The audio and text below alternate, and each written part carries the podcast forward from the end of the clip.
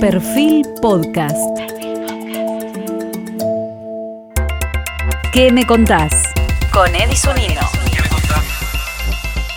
Bueno, una visita muy especial a Radio Perfil en el estudio grande de la radio acá en Barracas. Ricardo Alfonsín, Ricardo Alfonsín, todos lo conocen.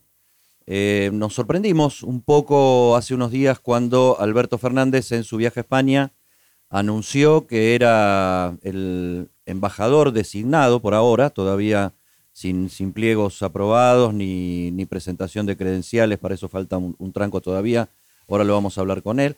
Generó, como todo en la Argentina, pero bueno, en la política siempre hay una polémica, la situación del radicalismo en la oposición, un sector del radicalismo al que representa Alfonsín, ahora lo charlaremos con él y nos, nos irá dando su punto de vista y su qué lo llevó y cómo tomó y cuánto le costó tomar esta, esta decisión. Pero antes que nada, Ricardo, primero gracias por estar en Radio Perfil. No, gracias a vos. Encontrarnos Eddie. de nuevo, hemos charlado varias sí, veces, pero nunca en la radio. No, en la radio, en perfil no. Mm. Gracias. En televisión sí, varias veces. Eh, vamos a empezar por España. Vamos, vamos sí. a España. Sí. Un lugar que tiene eh, mucha significación para los Alfonsín y la tenía para Raúl Alfonsín eh, en su momento, que aparte es autodefinirse como un gallego chinchudo. Sí. eh, bueno, quería mucho a España. Sí, claro. Yo también, muchísimo, todos. ¿Cuál es tu relación y la relación de los Alfonsín con España? Bueno, todavía tenemos parientes. Yo no viajo a ningún otro lado, casi que no sea España. Ajá. Me encanta España. Soy feliz en España. Tengo muchos amigos políticos de uno y otro partido. Eh, y bueno, creo que puedo desarrollar, como me dijo el presidente, una tarea importante, la tarea que hay que desarrollar, espero que la pueda desarrollar, porque hay que profundizar los vínculos económicos, comerciales, culturales que tenemos con España, políticos, y junto con otros embajadores hay que profundizar los vínculos que existen entre la Unión Europea y el Mercosur. Uh -huh. ¿Eh? Déjame, déjame sí. que sí, vay, sí. vayamos despacito a la política. Adelante, vayamos, adelante. vayamos despacito a la ah, política perdón, perdón. y quedémonos en, en, en, la, en, España, en, España. la familia, en que no, no vas a ningún otro lado prácticamente cuando viajas al exterior que a España. ¿Qué, ¿Qué, te gusta de España? ¿Los, los, los huevos bueno. rotos, el chorizo colorado, el jamón ibérico, el primero, pulpo? Primero te voy a decir, voy a empezar por algún lado, la música y toda, porque vos me decís, Ajá. bueno, España no tiene una... España tiene, según las regiones, distintas músicas folclóricas, digamos, ¿no? Me gustan todas, todas, pero mucho me gustan. Escucho mucho, mucho música española en mi casa.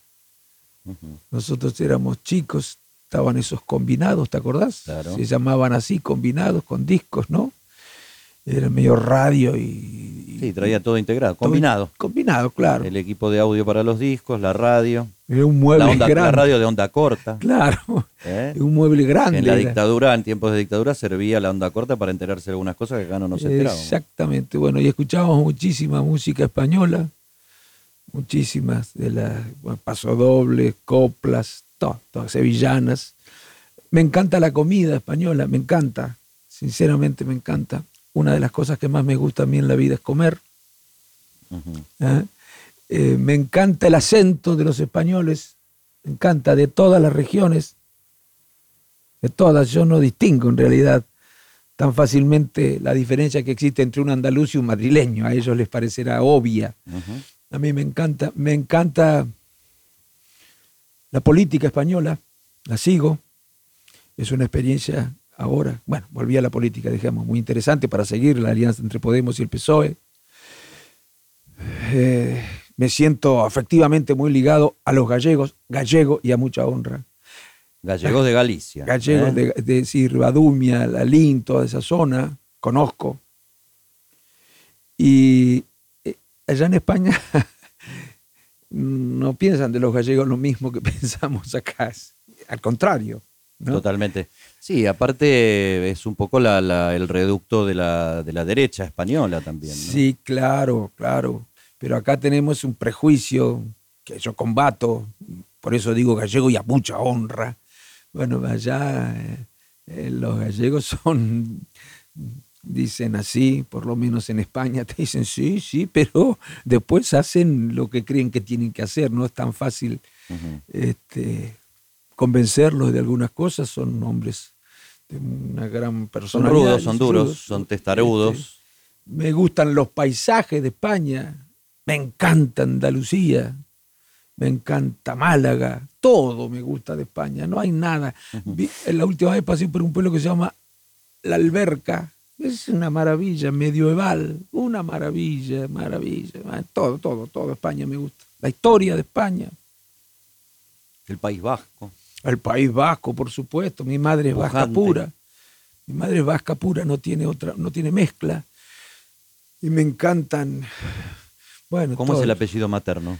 El apellido materno es Iriarte. Barreneche es el paterno, Iriarte, después Barreneche, Iriarte, este, Hospital, bueno, todo, todos, todos vascos. Mi madre es vasca pura.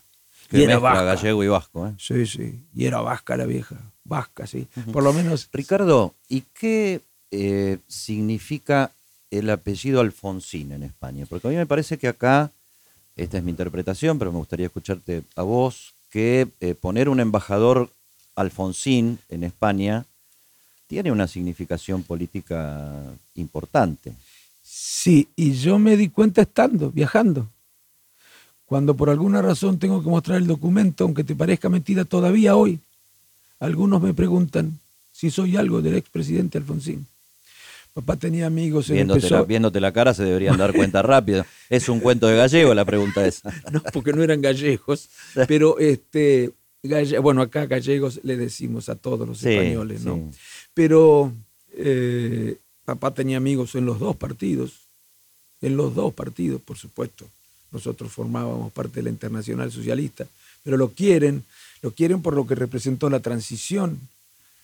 En Europa yo he estado con dirigentes que me han dicho, yo vi cuando tu padre salía de la Plaza de Mayo a Campo de Mayo a intimar la rendición y me temblaban Semana las piernas Santa. en Semana Santa. Me temblaban las piernas, me contaba el gallego, que era del PP además. Fue importante. Eh, y bueno, una muy buena relación en Europa. O sea, la- con el paso del tiempo se van renovando las generaciones, ¿no? Los, pero en Europa, Alfonsín, probablemente por lo que le tocó en esa transición hacer el juicio a las juntas, es una persona muy considerada. Totalmente. ¿Tenés eh, algún temor de ser usado No, por Alfonsín? O sea, que este- se, No. Se esté utilizando el apellido Alfonsín. No, no tengo. Mira, siempre, desde que empecé a hacer política, sabía que eso podía ocurrir, incluso en mi partido. Pero, bueno, mi partido al revés, ¿no? Este, no, no tengo miedo. Yo no, en fin. creo que tengo personalidad como para darme cuenta cuando esas cosas ocurren y para no de permitirlo, no. No. Em, Esa es una interpretación que hacen maliciosa algunos, ¿eh? Sí, en mi propio partido, maliciosa. Fuera de mi partido también. A veces cuando leo algunos de los artículos que leí estos días, pienso dos cosas o tres. En primer lugar, pienso qué suerte que yo no soy como el que escribe esta nota.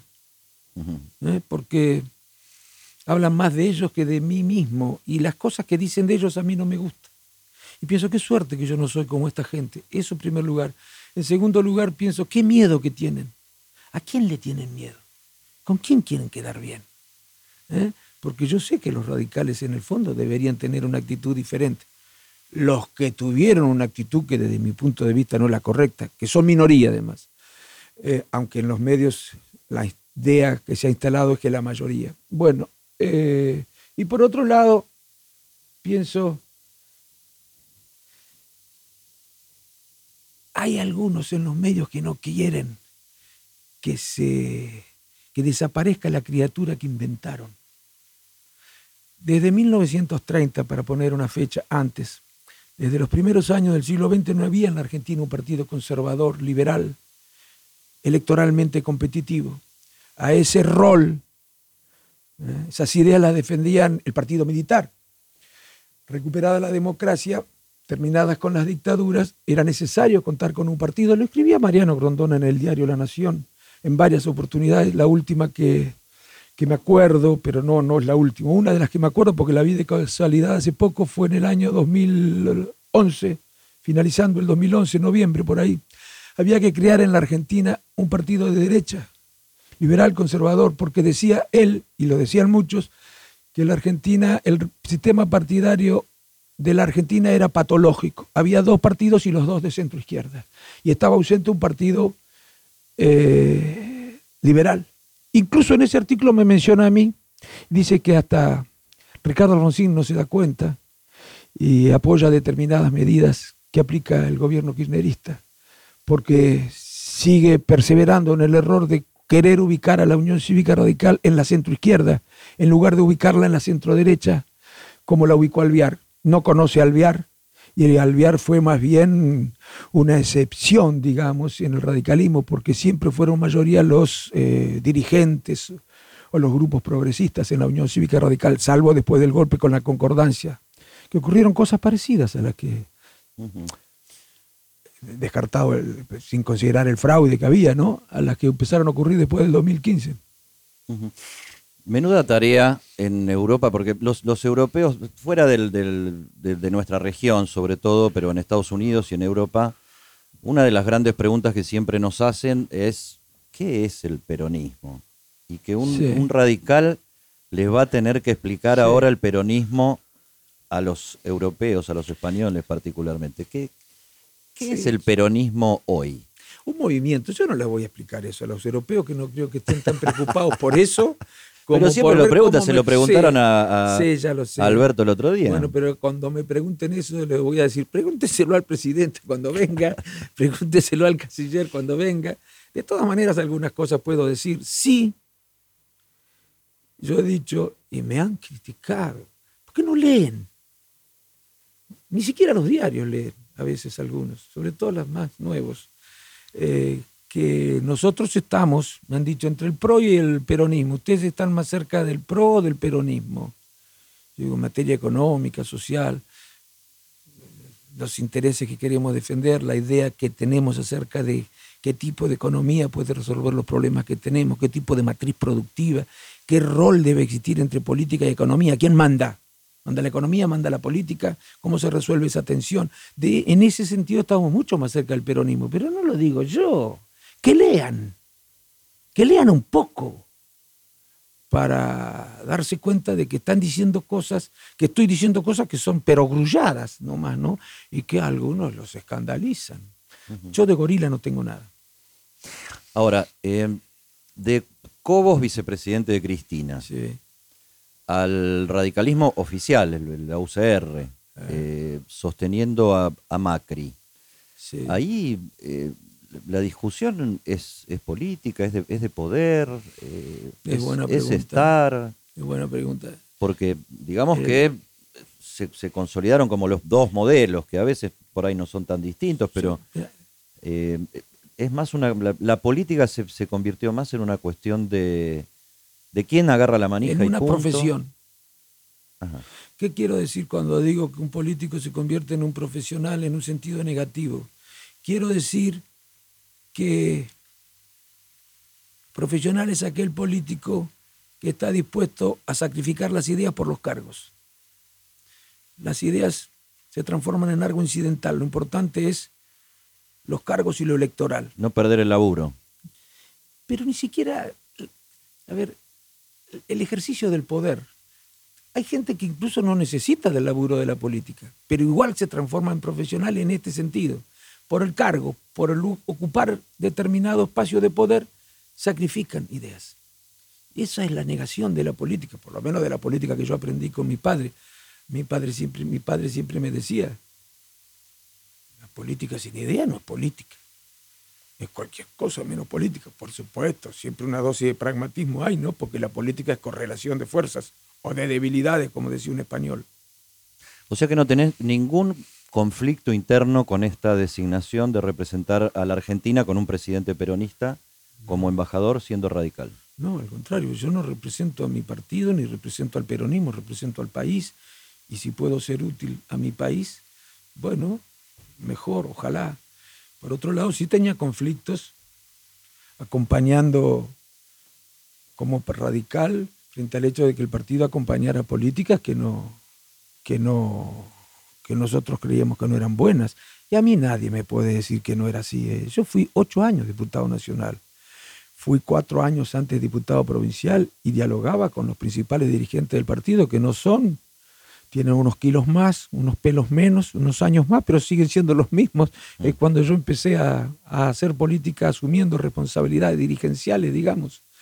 Yo sé lo que nosotros pensábamos. A mí que no me vengan a decir que no. Si no se atreven a reconocerlo, bueno, allá ellos. Pero me, sí me preocupaba que acompañáramos decisiones que, que no creíamos que fueran buenas. Yo no las acompañé. Por eso me criticaban. Incluso me ofrecieron ser diputado en el 2017, dije que no. Y también me ofrecieron una embajada después de eso. Ahora te lo digo, sí. Ajá. Y que me habías preguntado y medio se me había escapado el sí, pero ahora te lo digo directamente. Y dije que no, y me ofrecieron en el 2019 ser diputado nacional también por la capital federal y dije que no para decir a todo que sí hay otros que lo hacen mejor que yo. Ahora, yo creo que los que decían a todo que sí no lo hacían de perversos, ¿no? En el fondo uno no solamente engaña, a veces se autoengaña, ¿no? Bueno, y tal vez creían que eso era lo mejor para el país. Estoy seguro que la mayoría creía eso. Eh, sí, fue un salto que en la historia todavía no está saldado, ¿no? El salto del radicalismo K con, con Cobos, vicepresidente No, de Cristina, no. al radicalismo M con eh, Juntos por el Pero Cambio. no fue el radicalismo K, no decidió el radicalismo ir con el kirchnerismo, un sector del radicalismo lo hizo. Ahora fue el radicalismo en su conjunto, institucionalmente, el que decidió eh, reunirse con el PRO. Bueno, yo cuestioné la decisión. En realidad, ¿qué cuestioné cuando se hizo este acuerdo? Todo el mundo se pregunta cómo nació Cambiemos. Nadie se pregunta cómo murió UNEN. Es bastante más cómodo decir lo segundo y eludir la segunda pregunta. Eh, pero bueno, se decidió eso, se discutió mucho, ganaron los que creían que, que había que hacer otro frente, dejar que se muriera uno, ya llegó muerto a la convención en la que se resolvió el nuevo frente, y, pero lo que yo criticaba era que no se cumpliera con lo que se había dicho en Gualeguaychú. A mí me decían, Ricardo cuestiona porque él había tenido una posición contraria a lo decidido en Gualeguaychú. Ellos saben que no es así. Yo lo que criticaba es que no cumplieran con Gualeguaychú. En última instancia, yo era el que más quería que cumplieran con Gualeguaychú. Porque ¿qué habían dicho en Gualeguaychú? Sí, el cuál era el sentido de la coalición. Exacto. ¿Qué habían dicho? Si no ganamos nosotros las pasos, si las gana el PRO, está en internet, ¿eh? Eh, si después gana el PRO las presidenciales, quédense tranquilos, sabemos que somos partidos diferentes, casi textualmente, pero vamos a influir en el rumbo de la gestión, evitando que se ceje demasiado hacia posiciones pro mercado, influiremos en los contenidos de las decisiones, no vamos a acompañar decisiones que creamos que son malas. Nada de eso se hizo. Y eso es lo que yo les decía, hagan eso. Si lo hubieran hecho, tal vez las elecciones eh, hubieran sido distintas en el 2019. ¿Qué, qué embajada te habían ofrecido y cómo fue la oferta? En la región, la del 2017, Sí. en la región, no me dijeron dónde. Ajá, y- Pero fue bueno después de decirme si yo quería ser diputado. En primer lugar, el diputado lo elige el partido. Y yo dije que no por, las no por las diferencias que tuviera con nuestros aliados, que eran previsibles, sino por las que tenía con mi partido, que no eran previsibles. Para decir a todo que sí, hay otros que lo hacen mejor que yo, y seguro convencido de que hacen lo mejor, yo no. Y después en esta ocasión, Alberto, el presidente, me ofreció en noviembre, me ofreció en diciembre, en ambos casos dije que no, y el lunes de la semana pasada me llamó, bueno, y decidí aceptar. Porque ¿Y qué creo cambió que- entre noviembre y diciembre y el lunes de la semana pasada? yo pensaba varias cosas, ¿no? En primer lugar, yo creía que mi partido, después de octubre, después de las elecciones, como oposición por lo menos iba a recuperar más autonomía, que iba a defender las ideas del radicalismo. ¿Eh?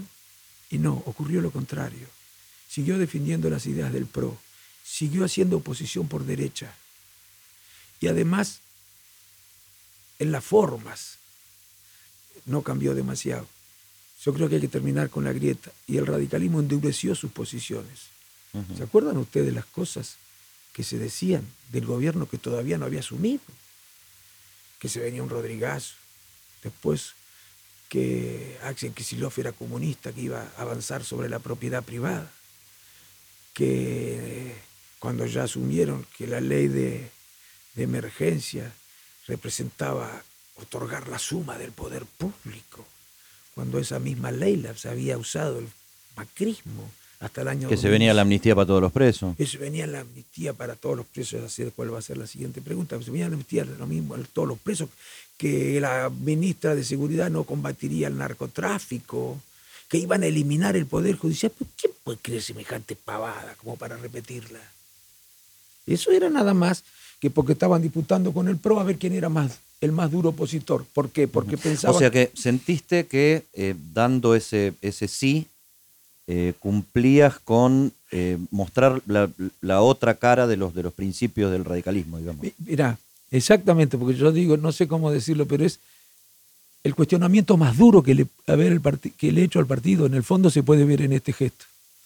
Si el partido hubiera tenido una Sí, posición yo su- distinta, suelo ser bastante lector de los, de los símbolos, porque lo- los, Bueno. símbolos en la política eh, significan mucho, ¿no? bueno, Eh, es exactamente eso. trasladamos el poder dando un palo y Claro. poniendo un trapo en el pecho. O sea, lo simbólico, eso. el terreno de lo simbólico. Entonces, ya sé que va a ser el, el, el punto de vista simbólico la- el, cuestiona- el mayor cuestionamiento. Ujú. Y creo que el partido sigue en esa posición. Y yo le había dicho, Alberto, si veo que hay actitudes irresponsables, si veo que no solo desde la política o desde los partidos hay actitudes responsables que ponen en riesgo la posibilidad de superar los problemas según creemos radicales y peronistas que deben ser superados, yo estoy dispuesto a ocupar cargos. Y eso sirve. ¿Cómo, cómo, cómo es el, el- el mecanismo? Un poco para, para la gente que escucha, que, que sepa cómo funcionan estas cosas y para nosotros también, porque bueno, Sí. uno no... A mí nunca me ofrecieron una embajada. A mí eh, tampoco. me- por- me habían ofrecido, pero no había por sido. ejemplo, no había claro, sido, pero, claro. Tampoco, claro, pero tampoco había sido tan concreto aquel, No, aquel planteo, era no. una generalidad. Eh, llama Alberto, ofrece formalmente, ¿con, con- con qué palabras? Sí. ¿Estaba el canciller? ¿No estaba el canciller? no, no. Y después, ¿cómo sigue eso? ¿no? Si hay, eh, porque Sí. supuestamente hay, a ver, hay directivas que dará un jefe Sí, de Estado claro. para su embajador en el lugar que sea, que en este caso en España. No, sí, lo hablamos en la primera conversación que tuvimos. Yo lo veo a él por primera vez, me había visto antes de las elecciones, antes de que fuera candidato, nos habíamos visto, pero lo veo después de que gana las elecciones por primera vez en noviembre. Noviembre, fin de noviembre, antes de irme a Entre Ríos, yo me iba a unos actos a Entre Ríos. Y me dice, allí me dice, Ricardo, tenemos que terminar con la grieta, hay que trabajar para lograr este, recuperar el diálogo como argumento fundamental en la política, qué etcétera, etcétera. Y yo digo, bueno, a eso quiero dedicarme yo en el partido.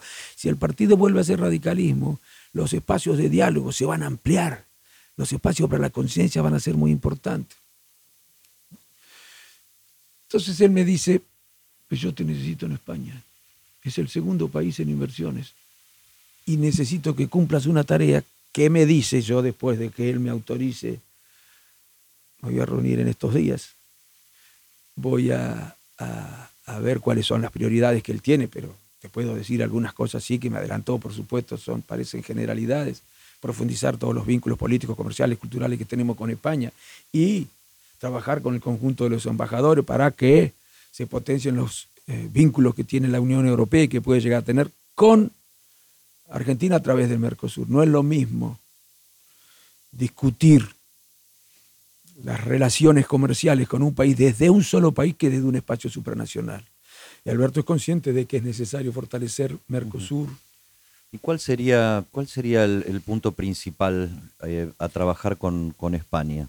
Porque aparte te vas a encontrar con una España que está difícil. Ayer, eh, ayer o anteayer leía declaraciones del, del eh, observador de, de las Naciones Unidas por el tema de la pobreza y, y la verdad que estuvo viajando este hombre por, por España y se encontró con una España que no, no vemos habitualmente y por ahí haciendo turismo no vemos, pero una, una España Claro. empobrecida, con alto desempleo. Bueno, es que la situación que se generó en España, en Italia, en Grecia, en otros países, pero con mayor este, gravedad en estos que te menciono, después de la crisis financiera, fue muy grande, terrible.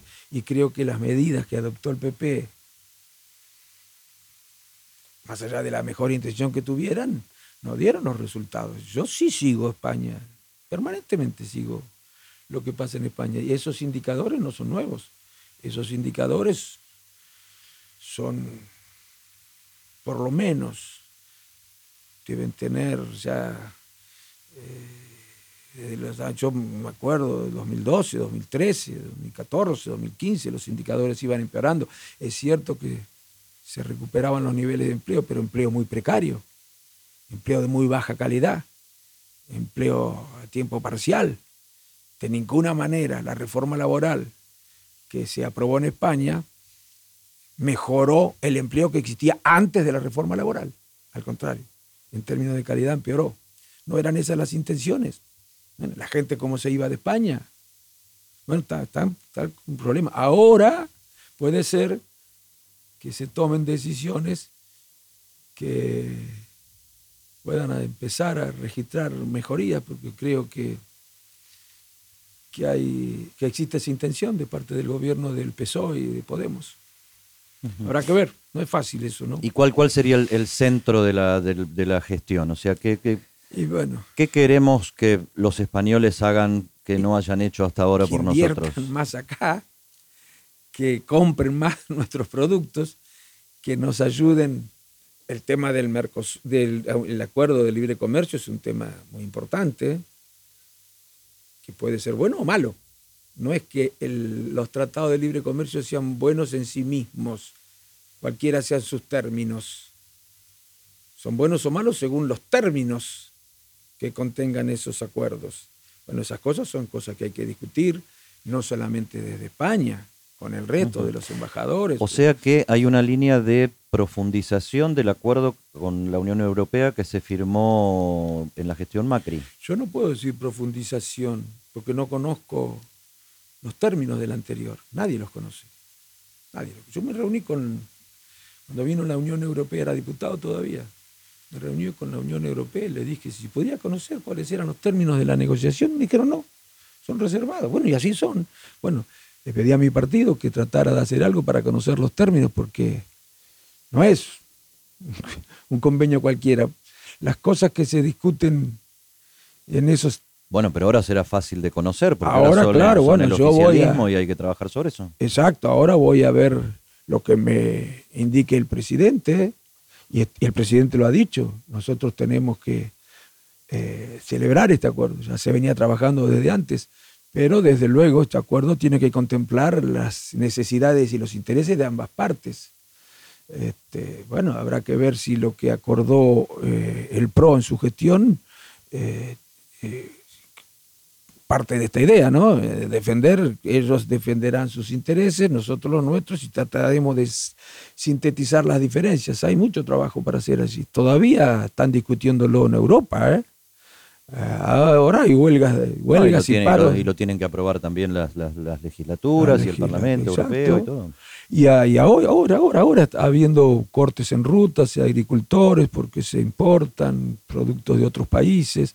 También allí tienen el mismo problema de cómo se distribuye en la cadena comercial eh, el, ingreso, ¿no? Cobra muy poco los productores y se vende muy caro al Totalmente. En esta, en esta mesa, eh, cuando asumió Alberto Fernández, hicimos un programa especial con la, con la Asunción, eh, escuchamos atentamente el, discurso y en esta mesa se dijo, aparte de la, del, homenaje que le hizo Alberto explícito a, tu papá, a Raúl Alfonsín, que era un discurso de alguna manera alfonsinista. Sí. ¿Es Alberto el más alfonsinista del, del peronismo o se hace? Alberto es peronista. Lo que ocurre es que entre el peronismo y el radicalismo existen muchas coincidencias. Eh, algunos enfatizamos más unas cosas, otros enfatizamos más otras, depende de los momentos históricos que analicemos. Nosotros somos anteriores al peronismo, A mí me preguntan, ¿te pareces a un peronista? No, no, no. En todo caso, los peronistas se parecen a nosotros. Nosotros somos anteriores, pero eh, nos hemos fre- enfrentado mucho, tal vez por, porque estamos disputando el apoyo de los mismos sectores, de los sectores populares. Por supuesto, cada partido tuvo momentos eh, en los que se desvió de su significado histórico. Pero yo he conversado antes con Alberto y sí, hemos tenido muchísimas coincidencias respecto de la década del 80, respecto de lo que hay que hacer en Argentina, cosas que él las ha reivindicado, ¿no es cierto?, Eh, del gobierno de aquel entonces, y concepciones filosóficas que son en definitiva las que inspiran, parecen abstractas, pero son las que inspiran una gestión. Me acuerdo que Alfonsín, cuando algunos creen que no lo quiso recibir a, a Cortázar, que fue un malentendido, no sé por qué escriben esas cosas, pero bueno. Eh, y escribió una carta a él diciendo que le hubiera gustado conversar con él de esas cosas abstractas tan importantes de los que dependen las cosas más concretas, ¿no? Bueno, este, con Alberto hemos tenido coincidencias de tipo sí, teórico, filosófico, si vos querés, este, muy, muy, muy, muy radicales, muy alfonsinistas además, pero ¿Le, le ves muy peronistas pasta, también. ¿Le ves pasta de líder político? Sí, ¿Y de qué depende eso? ¿Y cuánto puede demorarse eso? Porque bueno, él tiene que administrar también una situación del peronismo que no venía, no venía fácil. Vienen de una ruptura de mucho tiempo, de haberse dicho cosas feas. Sí, yo le veo condiciones, le veo muchas condiciones. Lo que pasa que, bueno, en política, la suerte, el- hay un montón de factores que influyen y que uno no maneja, ¿no? Ojalá nos acompañe a los argentinos la ¿Y suerte. qué, qué- qué le ves? ¿Cuáles son las condiciones de líder de, de Alberto Fernández? Para mí, a ver, son cosas que en general los que creen que la política es solo administración no, no comprenden. En primer lugar, hay que saber medir la correlación de fuerzas. Y Alfredo tiene, eh, Alberto tiene muy presente eh, la necesidad de medir bien la correlación de fuerzas. En segundo lugar, es un hombre que comprende que Y eso lo convierte en un- una especie de equilibrista.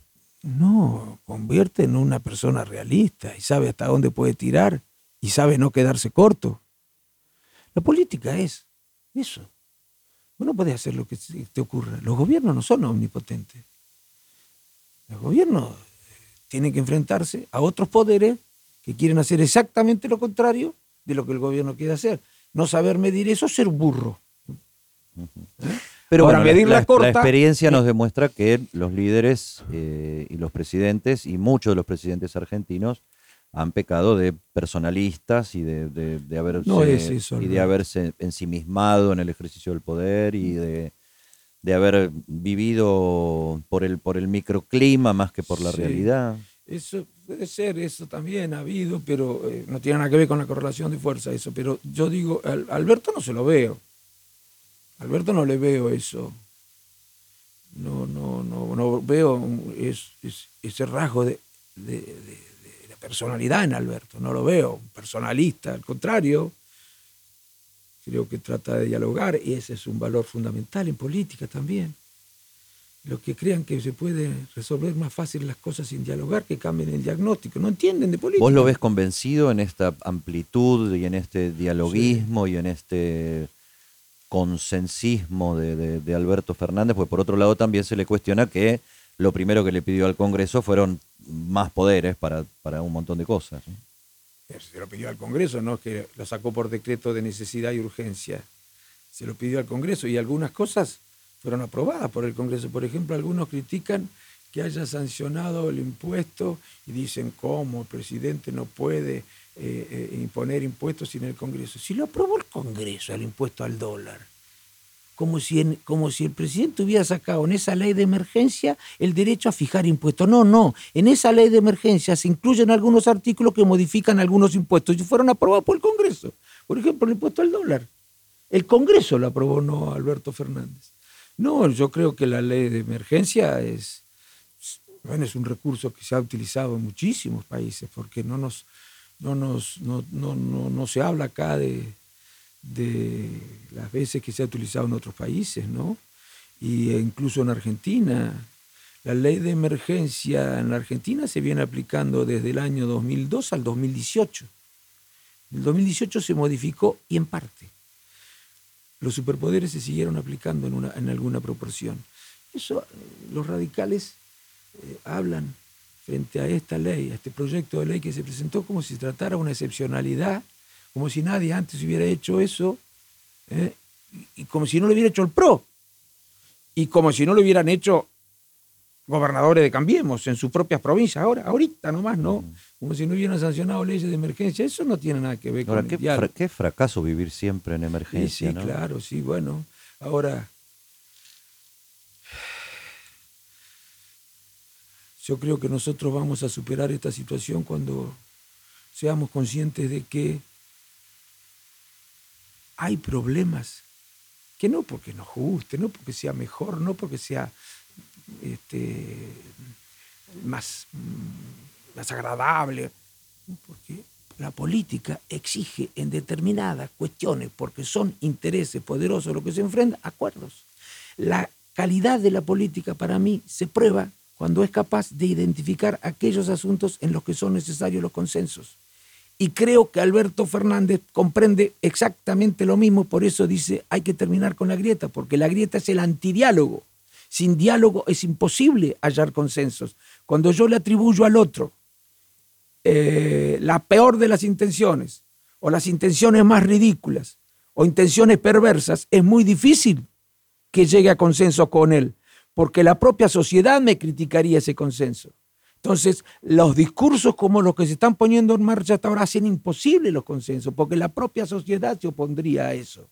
Si estoy dialogando, conversando y consensuando con alguien a que considero perverso. Esto, esto en Argentina nomás ocurren estas cosas. Y nos solazamos con estas cosas. Yo, sinceramente, te digo. Bueno, ahora que vimos el, el- el impeachment ahí en Estados Unidos, los demócratas y los republicanos se dicen cualquier barbaridad también, ¿eh? tienen, es cierto, siempre en España también, pero hay Sí. ciertos límites, hay ciertas, ciertas cosas. Además son países desarrollados. Nosotros tenemos un- que poner en marcha una segunda transición, ya no de la dictadura a la democracia, sino del subdesarrollo al desarrollo. Esa no es tarea de un solo partido. Primero, no es tarea del mercado. Olvídense, no porque el mercado sea malo, no lo puede hacer el mercado. Segundo, no es tarea de un solo partido, ni siquiera de los principales partidos. Es tarea de los principales partidos, que deben ponerse de acuerdo primero, y luego ir a acordar con los sectores de la economía y los sectores del trabajo, y algunos otros sectores. ¿eh? Como se hizo en, posguerra, en la posguerra europea. Ricardo, eh, eh, hay dos, dos liderazgos a los que se les está poniendo el foco, en construcción los dos, porque bueno, hace muy poco que, que asumieron. Uno, hablábamos recién, el de, el de Alberto Fernández, y otro que de alguna manera, eh, yo supongo que te- debes tener un punto de vista fuerte, porque entre otras, aparte de, de- de Alfonsín y, y Gallego y Vasco, sos bonaerense, Sí. eh, y que es el, el- el liderazgo de Kisilov en la provincia Sí. de Buenos Aires. A Alberto se lo ve, en algunos casos, hasta como un pez en el agua, eh, Sí. jugando a, a- a concertar y a, y a gobernar. Y a, a Kisilov se lo ve eh, contraído, como que, como que la tiene difícil, como que, como que le, le falta un poco, tan, lo, lo- cortaron medio verde. Yo no creo eso. Yo creo que sí va, como todo el mundo, a ir comprendiendo que gobernar es una tarea difícil, que te la van a hacer más difícil no podés ca- calentarte. Puedes calentarte cuando estás en el llano, pero cuando estás en el gobierno no. Pero yo creo que es un... Desde el punto de vista de la descripción y la caracterización que hace él de los problemas y las causas de los problemas en Argentina, tengo muchas coincidencias. Ahora, no es lo mismo ser gobernador que ser presidente. Vos como sos gobernador tenés mucho menos recursos para enfrentar las situaciones complejas que la que tiene un presidente. ¿no? Por lo pronto no puede emitir un gobernador, ¿no es cierto? Ni hay impuestos que no puede aumentar un gobernador. Eh, bueno, no puede contraer deudas como puede contraer el gobierno nacional, ¿no es cierto? Salvo con autorización del gobierno nacional.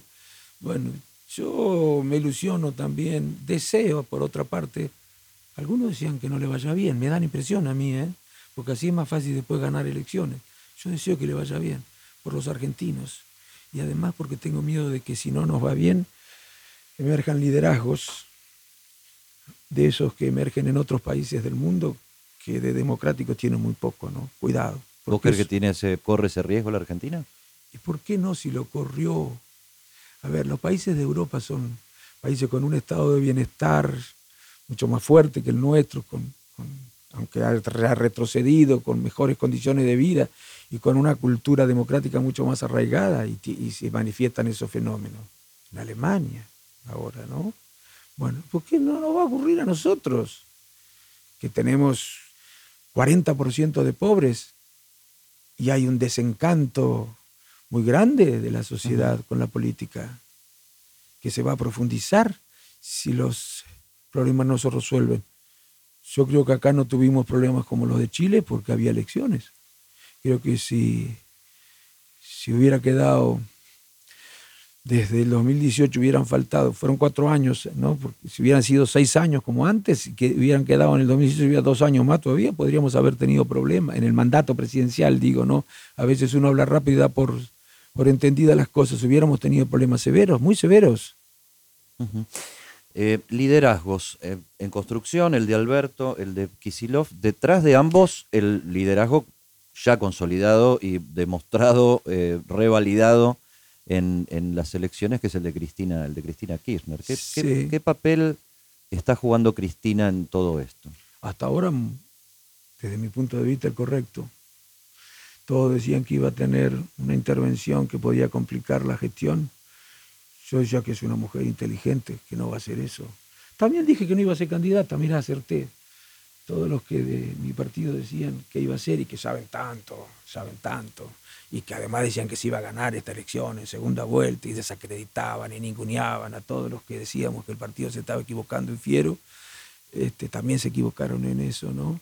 Bueno, yo creo que a mí me preocupa más que las contradicciones que siempre preocupan, siempre existen además, también en la década del 80, también en el gobierno de, de la Alianza. Las contradicciones internas me preocupan las tensiones que se pueden generar a raíz de las contradicciones con poderes económicos, con poderes culturales, con poderes geopolíticos. Eh, eso me preocupa mucho más. Con el fondo, eso me preocupa mucho más. ¿Sirve para algo la discusión interna del, del oficialismo? Ahora que, bueno, te has volcado hacia el oficialismo.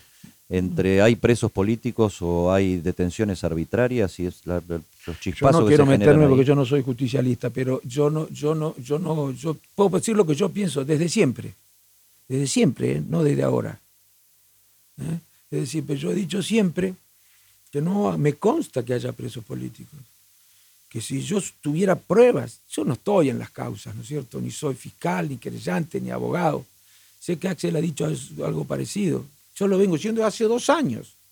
Yo no soy, y lo decía con el otro gobierno, no puedo decir. Si leo un diario dice una cosa, si el otro dice otra cosa, y yo no me formo las opiniones así. Bueno, eh, si yo tuviera constancia de eso, lo diría.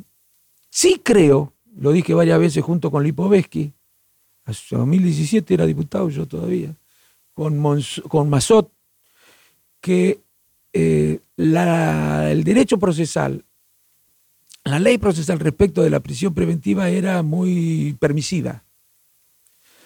Cuidado, la privación de la libertad es la pena más fuerte después de la pena de muerte, ¿no? Que es muy restrictivo. Ese es eh, la idea a partir de la cual se incorpora la institución de la prisión preventiva. Es privación de la libertad sin que haya sentencia o sin sentencia definitiva.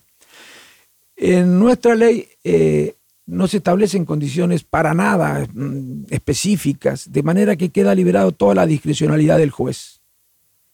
Esto es grave. Y no lo dije yo, te reitero, lo han dicho varios. Y no del kirchnerismo y que desde mi punto de vista... Garabano en su momento como ministro de Justicia dijo que el abuso de, de, prisiones preventivas generaba, distorsionaba el, hecho de la justicia. Bueno, y yo creo que sí ha habido abusos. Creo que sí, pero no hay presos políticos. Y si esos abusos o la eventualidad de si existiera semejante cosa, eso se arregla con la justicia. se arregla a través de los procedimientos institucionales, no de instancias ajenas, ni con intervenciones de poderes que nada tienen que ver con la justicia. Alberto Fernández no tiene ningún, no hay ningún preso que esté a disposición del Poder Ejecutivo. Esas cosas ocurren en las dictaduras. No se pueden equiparar las cosas, independientemente desde que, que desde mi punto de vista ha habido casos de ejercicio o aplicación de la prisión preventiva que no que desde mi Sí, lo punto de que, vista lo que no acá son- se llamó la, la doctrina Irursum, que sí. tardó, de- eh, estuvo en vigencia un poquito. Sí. Eso lo Eh, dije no ahora, siempre, Eddie, ¿eh? siempre. Me pueden verlo. Me criticaban, por supuesto, en el partido. todo. Eh, ¿cómo, ¿Cómo sigue el. ¿Cuándo te vas a España? Digamos, en concreto. voy- ¿Qué, qué falta para el eso? pliego saldrá en, en febrero, si me lo aprueban. Y cuando me diga el presidente, que creo que me va a decir que me vaya rápido. Y bueno, vamos a ver. Bueno, me que voy. sea, que sea con salud y pesetas. Bueno, y con, te voy a esperar por allá. Pero, por Te favor. voy a, te voy a homenajear. ¿eh? Me Bueno, encantaría, ojalá, me, encantaría podamos- me, me encanta, me encanta España y tengo la, la- la- la mitad del cuerpo que viene de ahí. así Ah, que bueno, bárbaro. Ojalá yo me llamo, yo de apellido soy sunino paterno y materno es gallego. No te puedo creer. Mi vieja es gallego. Uno ah, solo. gallego de apellido. No Gallego. me digas, pero mira qué bien, bueno, bárbaro. Yo espero poder ser útil y después voy a venir a pelear, ¿eh? Me van a sacar encima, así nomás los radica- algunos radicales. Sí, porque eso se dice mucho de las em- le dieron una embajada, se lo sacaron de encima. Eso, no, mira, yo voy a seguir peleando. Y no son todos los radicales, y yo los quiero mucho, no son todos los radicales. Vos no sabés la cantidad de intendentes, los gobernadores, los tres, de diputados nacionales y provinciales, de presidente de partido, presidente de la convención, no Cilia, Estorani, bueno, todos me han, di- me han llamado y me has hecho lo que correspondía hacer. Yo creo que miran la política con mayúscula algunos desde la óptica o, o con anteojos de la política. Ahí lo que, ahí lo que, lo que me llama la atención, y ahí hay un título, porque eh, Gerardo Morales, eh, Roby Suárez y, el, Eh, el- Valdés, y Valdés el Gustavo. Correntino, los tres te llamaron para decirte, bien Yo Ricardo, felicitaciones. Cuando me llama el presidente desde Alemania, yo le digo, de tres horas te llamo. Y le cuento a Gerardo, le digo, mira, no había, no había dicho a nadie yo esto de que me había ofrecido Alberto esto. Entonces le cuento y le digo, bueno, a ver, ¿qué opinás vos? Pedir permiso, este partido no pide permiso desde hace cuatro años, ni consulta a nadie. Ese verbo desapareció el del diccionario radical. Así nos va. Consulta solamente al que sabe que le va a decir que sí, al que piensa igual. Bueno, le dije, ¿qué harías vos? Que yo lo respeto mucho a Gerardo, más allá de las diferencias que tenga, y además me puso muy contento que fuera el que insistiera para que el partido bajara a dar quórum con la ley de emergencia. Sí, fue, y lo fue felicité fundamental por él para eso. Lo felicité. Eh, y le dije, me dice, no podés decirle que no, Ricardo. Si el presidente ha pedido por tercera vez y cree que vos podés cumplir una tarea importante allá, que por supuesto que hay muchas cosas que analizar allá, este, no podés decirle que no. Lo Se mismo los, me ve muy, se los ve muy cómodos a, a Morales, a Suárez y a Valdés en la relación con el gobierno nacional. Y eso es lo civilizado. Eso es lo civilizado. También se los veía cómodos a los gobernadores peronistas con el gobierno de Macri. No tenían mayores eh, peleas. Eso es lo civilizado. Acá creemos que lo civilizado es decirnos barbaridades. Bueno, yo seré un ingenuo, como decía el viejo. Bueno, la gente hace política, ahora hijo me parece, por cosas distintas a las que hacemos nosotros política, ¿no? con valores distintos, ¿sí? Se, conciben como herramientas electorales. La idea es una cuestión incidental, eso es lo de menos. Bueno, yo eso, eso no me, no me erotiza esa política. Bueno, un Alfonsín representándonos en España. Ricardo Alfonsín. Pasó por el estudio grande de Radio Perfil. ¿Qué me contás? Perfil Podcast.